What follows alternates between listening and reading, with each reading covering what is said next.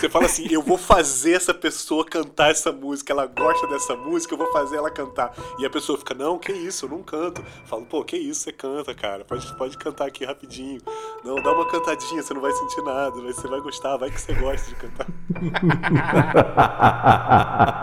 Essa é a grande hora onde as coisas começam a funcionar, né? Quando o seu assunto acaba e a sua seu, seu jeito de raciocinar as respostas fica perdido e entra em cena esse, esse vazio de, de intenção. E aí você realmente está mergulhando um pouco mais fundo. Esse é o multi-instrumentista, produtor musical, cantor e compositor Lucas Vasconcelos. Autor de cinco álbuns solo, cinco com as suas bandas Binário e Letusse, produtor musical de tantos outros, sem contar trilhas para peças e filmes. Eu sou Pedro Garcia de Moura e esse é Emoção Criativa, um podcast original sobre criatividade. Mas não da criatividade que vem de fórmulas, tendências ou de referências, e sim daquela que surge de dentro da gente, da expressão verdadeira das nossas emoções e da nossa individualidade, da expressão artística e criativa como um meio de revelar e nos conectar com a nossa essência. Ao longo da vida, todos nós vamos criando carapaças para nos proteger, para sermos amados, para sermos aceitos, para não sofrer. E por trás de toda essa proteção, a gente acaba não se conhecendo direito. Mas a arte, seja um filme, um livro ou uma música, consegue penetrar nessas camadas, revelando dicas preciosas, não sobre quem a gente acha que é ou quem a gente quer ser, mas sim sobre quem a gente é de verdade.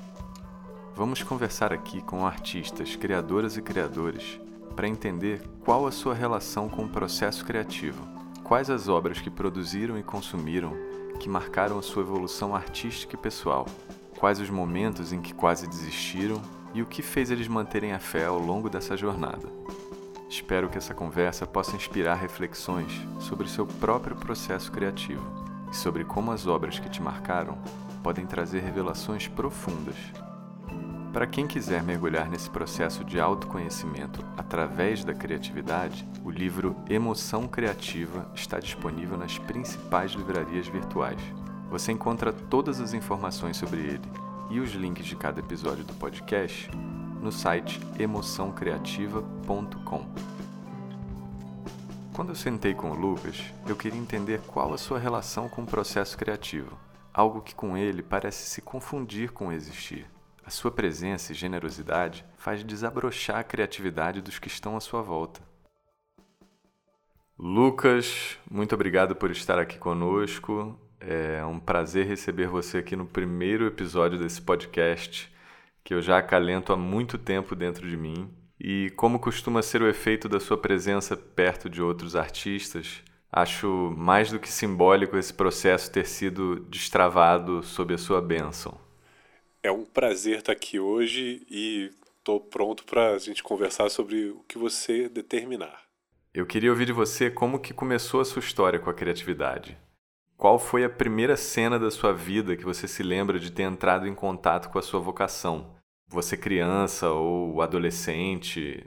Eu acho que na minha lembrança de criança, eu sou de uma época, eu nasci em 79, então eu sou de uma época em que as crianças realmente ficavam à toa brincavam com o seu tempo livre e esse livre não era livre para fazer alguma coisa que já estava predestinada, era livre para usar de um jeito que você não sabia como ia ser. Uma tarde livre, depois que você fazia suas obrigações ali, almoçava e fazia seus deveres de casa, se configurava uma página em branco para se transformar em alguma grande aventura ou num tédio completo, dependendo do, da sorte do dia. E eu lembro, não sou capaz de precisar a idade, que a primeira vez que aconteceu de eu perceber que eu podia me divertir com a minha criatividade, me divertir com coisas sendo fabricadas a partir do nada, foi brincando de Playmobil. Playmobil era uma brincadeira maravilhosa, porque, embora tivessem alguns papéis meio pré-determinados que o Playmobil te dava, alguns tinham roupa de bombeiro, outro tinha roupa de cowboy, outro tinha roupa de astronauta, mas isso eu lembro que perverter essa lógica fazia com que eu me divertisse mais e dava pano para manga para aquela brincadeira continuar mais tempo. Então, o que eu mais me lembro era assim, fazer com que o cowboy virasse o mergulhador e o fundo do mar já era de um outro planeta, então aparecia o astronauta nesse jogo e alguma coisa pegava fogo mesmo embaixo d'água, e aí o bombeiro já precisava andar de cavalo porque estava longe. Essa mixagem de papéis que os Playmobis exerciam me fazia ser o diretor de cinema ali, de teatro que eu gostava de ser. E a minha mãe me conta hoje em dia que eu era insuportável nessas brincadeiras. Porque eu tinha uma, uma dominância muito forte, assim, eu não gostava de dividir roteiro, não gostava de dividir autoria dessas ideias muito. Ela fala que era bem maçã. Me lembro de dessa função criativa ser a primeira que eu me recordo com mais clareza, assim. Muito, muito maneiro. Assim, acho interessante porque essa pergunta, cada pessoa vai para um lugar assim completamente diferente. Você trouxe aqui uma diversão na subversão. Não basta criar. O importante é você tirar uma coisa do lugar, convivendo com o teu processo criativo, ou até o teu jeito de inovar estética e musicalmente sempre enxergava que tinha esse apreço por criar aquele certo desconforto que é aquilo que acaba criando a, a novidade. Muito maneiro você estar tá conectado com isso, né, até hoje. Eu sinto que se você perde isso de vista, você passa a usar o preset. E as crianças são os seres que não têm o preset ainda, né? Que elas são desprogramadas. E se você perde a sua criança nesse processo de ser criativo, em qualquer idade que você tiver, você vai realizar o dos outros. Você vai ter a sua ideia sendo usada para um outro propósito que não é a sua própria intuição, sua própria ligação com o teu imaginário. E acho que as crianças são muito desprogramadas nisso.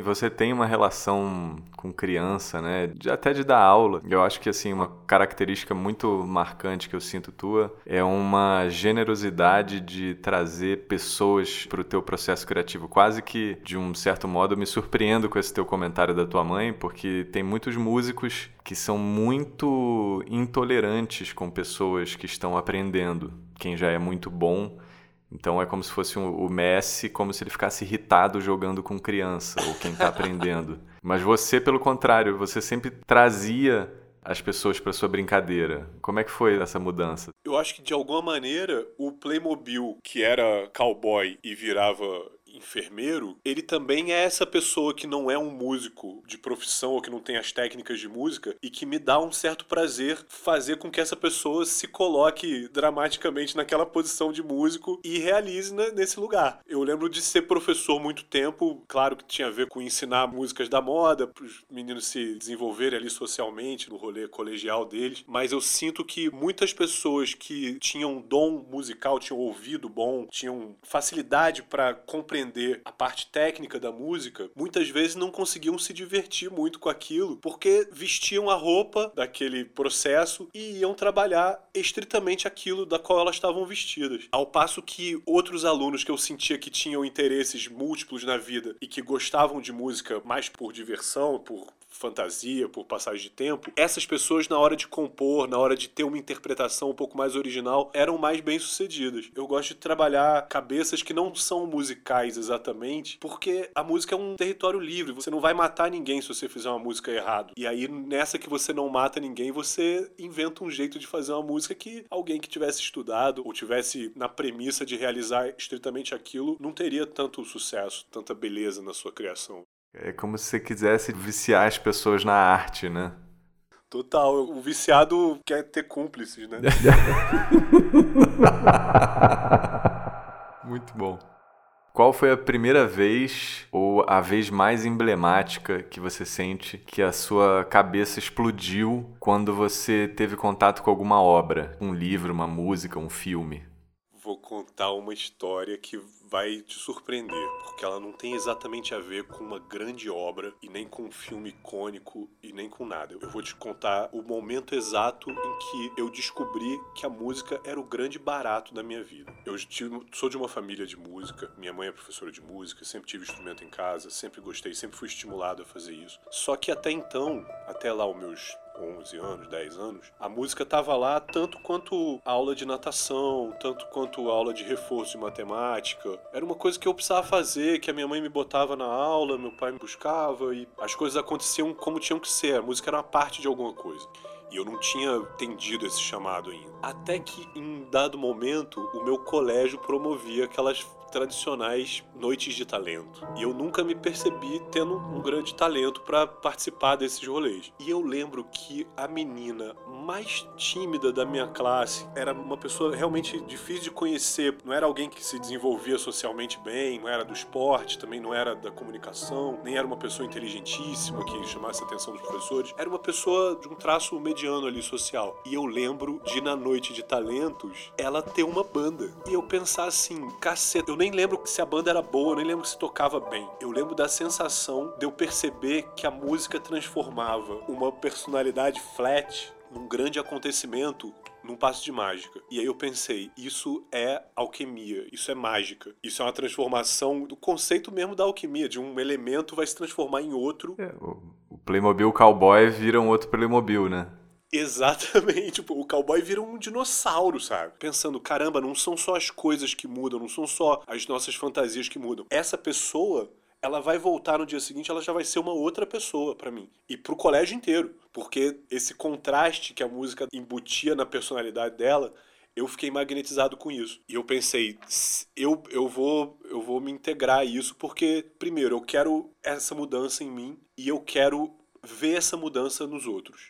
Eu quero que alguém se transforme a partir disso, sabe? Eu quero que alguém que tem dificuldade em ser interessante no mundo, numa época da vida, da pré-adolescência ali, onde é muito importante você ser diferente em alguma coisa, no esporte, que é o lugar onde a gente, a princípio, começa a se destacar ou tentar se destacar nesse ambiente que é o colégio, ele não é um lugar para todos, sabe? Diferente do que os treinadores dizem, não é só você se esforçar. Se você não vai jogar basquete bem, se você não tiver que jogar basquete bem, não vem com essa de se treinar, vai jogar, não vai jogar. E talvez as artes sejam um campo mais livre para o fracasso e para você tentar e para você magnetizar através da magia sem precisar demonstrar muitos resultados técnicos, sabe? O teu poder dentro das artes, ele tem a ver com a sua confiança naquilo. É, eu acho que a arte é muito democrática nesse sentido. Tem uma frase que eu sempre me lembro daquela.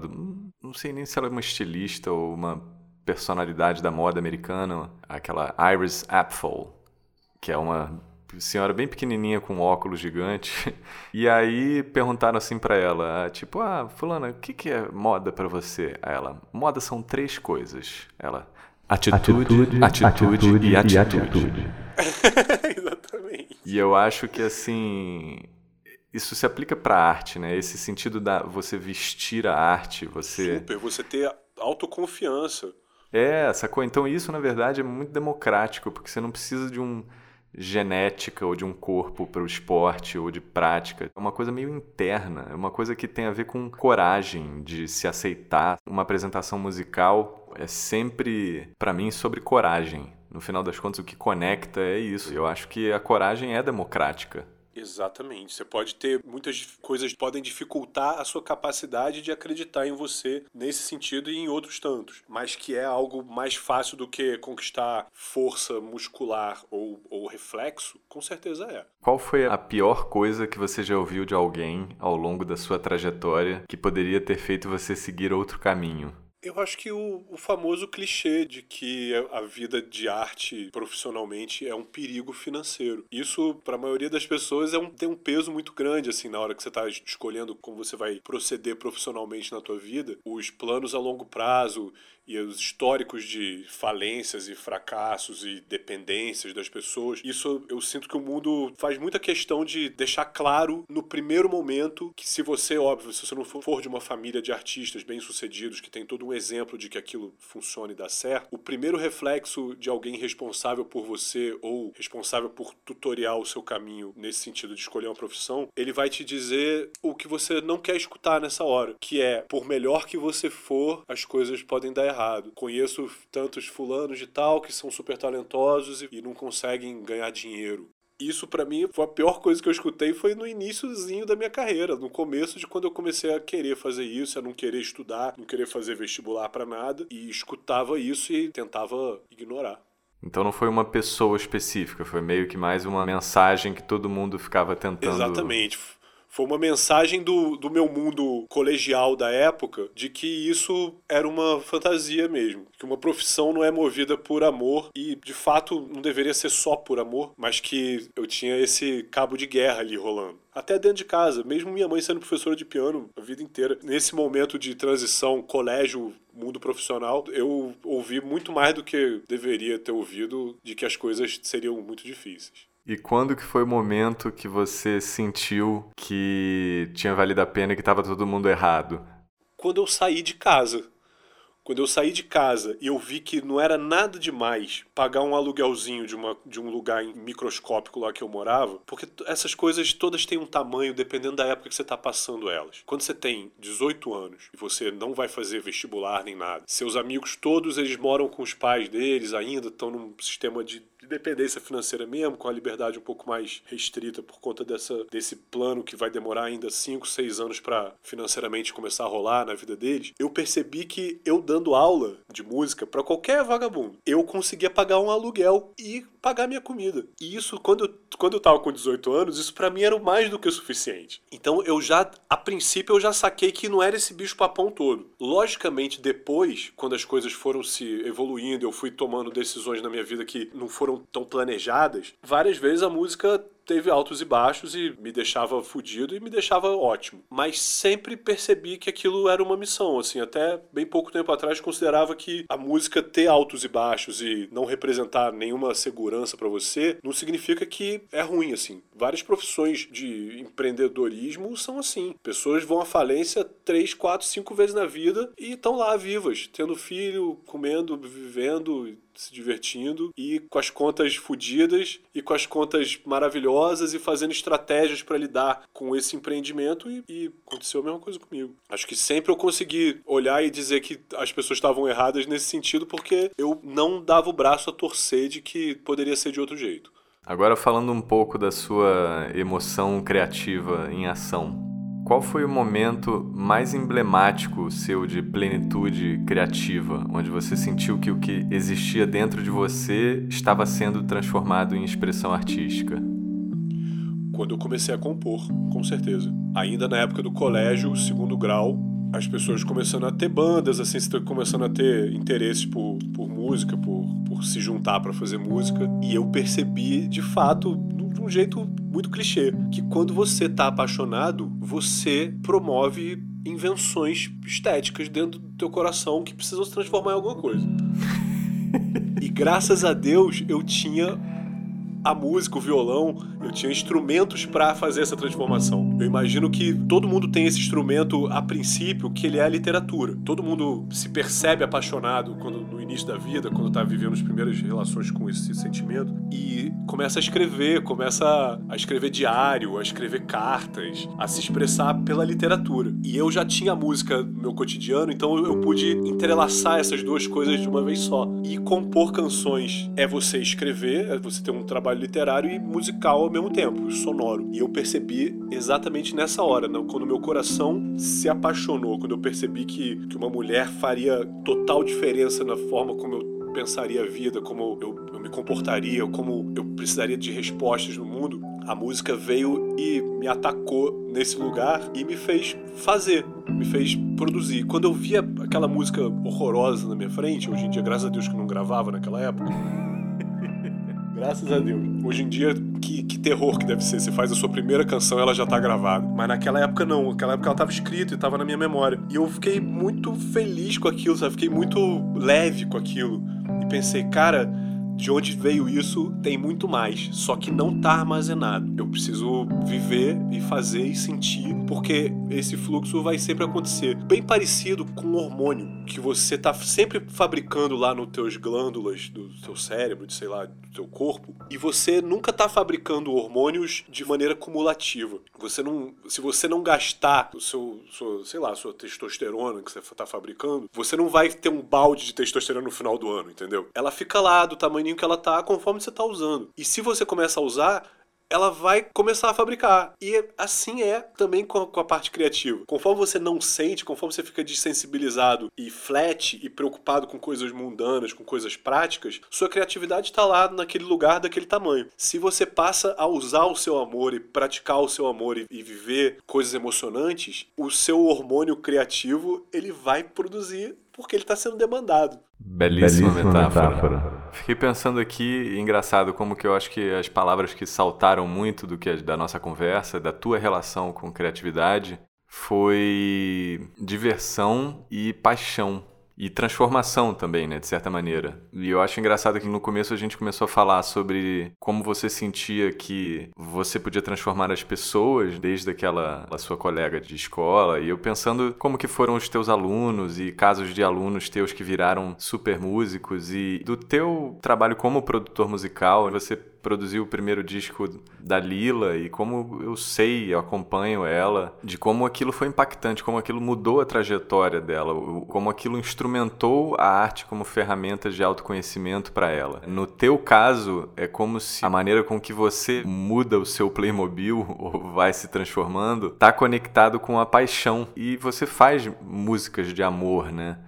É, eu sinto que a sensação de estar tá em ebulição sentimental por alguém é uma coisa que é maior em mim. Eu sinto que é o meu meu start de criatividade nunca foi a revolta, assim, nunca foi a, a tensão. Talvez a, as coisas que eu compus no, na minha primeira temporada no Rio de Janeiro, ali para 2000, 2002, 2004, onde eu tinha uma banda, uma banda de rock, de música experimental, que chamava Binário. As composições nessa época, algumas apontavam para esse lado mais amoroso, mais romântico, mas elas também tinham uma carga de bastante revolta social, no sentido de, eu me sentir um pouco deslocado vindo de uma outra cidade, estando num lugar onde sentia que a maioria das pessoas já se conheciam e a opressão financeira daquela época na minha vida me batia de um jeito que eu me sentia de alguma maneira desfavorecido ou injustiçado. E o mundo me, me batia de um jeito e eu devolvia dessa forma musical. Passou-se muito pouco tempo e eu percebi que a minha produção mais interessante artisticamente ela vinha de sensações muito mais amorosas do que revoltosas. E aí eu acho que eu me liguei nisso e passei a transitar mais por esse campo, por esse caminho. Cada pessoa tem uma relação diferente com música, com criatividade e com o amor, né? É interessante que essa tua relação com o amor como algo que te transforma, né? Que tem o caso da, do Letusse, aquilo ali foi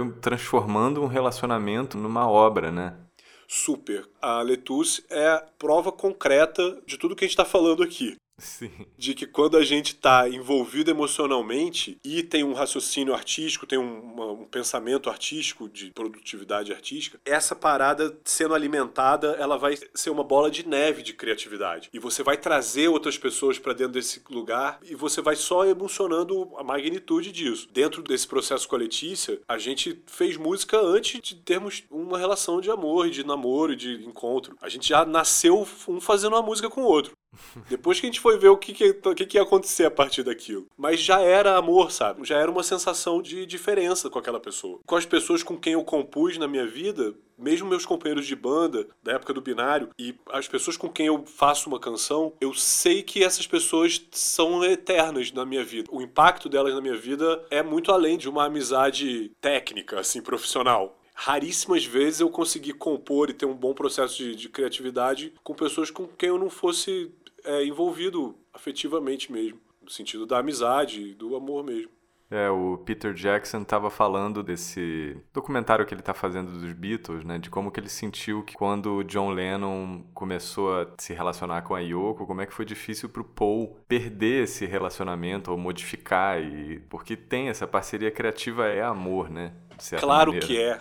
Claro que é uma parceria que é muito maior que uma amizade, sabe? Uma amizade é incrível e linda, mas uma parceria musical que nasce de uma amizade, ela é como se você pudesse tocar essa amizade. É que ela não fica perdida no espaço. Ela se transforma numa coisa e às vezes você até ganha dinheiro com essa coisa. Então é, é, é uma sociedade que funciona, sabe? É uma empresa movida por afeto. Deve ser difícil pro Paul McCartney mesmo, coitado, porque a Yoko chegou com os dois pés na porta e ela era um barato de mulher, né? Devia ser difícil competir com uma mulher interessante daquelas. A relação dele já devia estar desgastada, do Paul e do John Lennon. então, então deve ter sido uma fase difícil, de fato. Hoje em dia, você tem um acesso mais livre ao seu mundo interior ou não? Eu acho que sim, com certeza.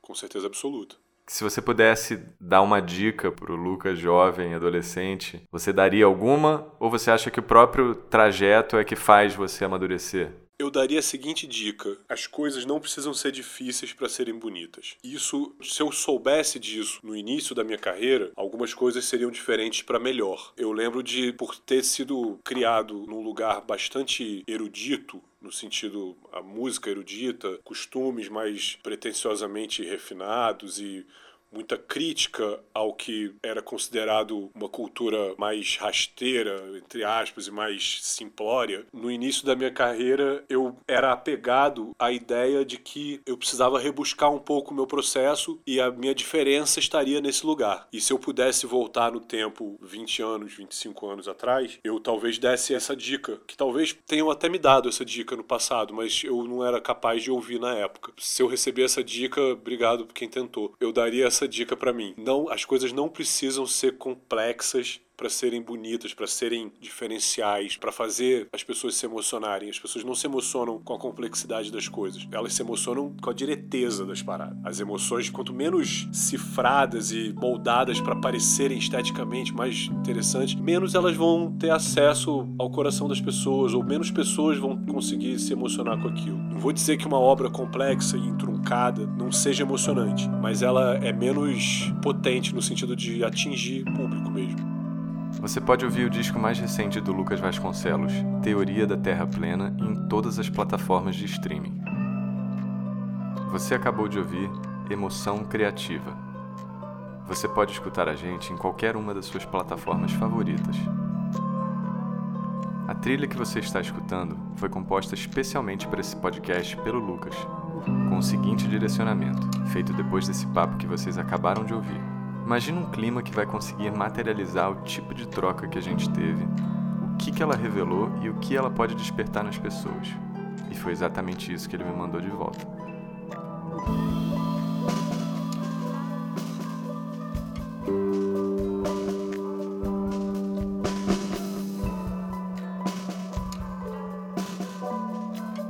No próximo episódio, vamos falar com a Ana Alexandrina, fotógrafa e artista da maior sensibilidade que, assim como Lucas, consegue fazer desabrochar nas pessoas com que ela trabalha e convive uma expressividade e uma verdade que ela captura nos seus retratos.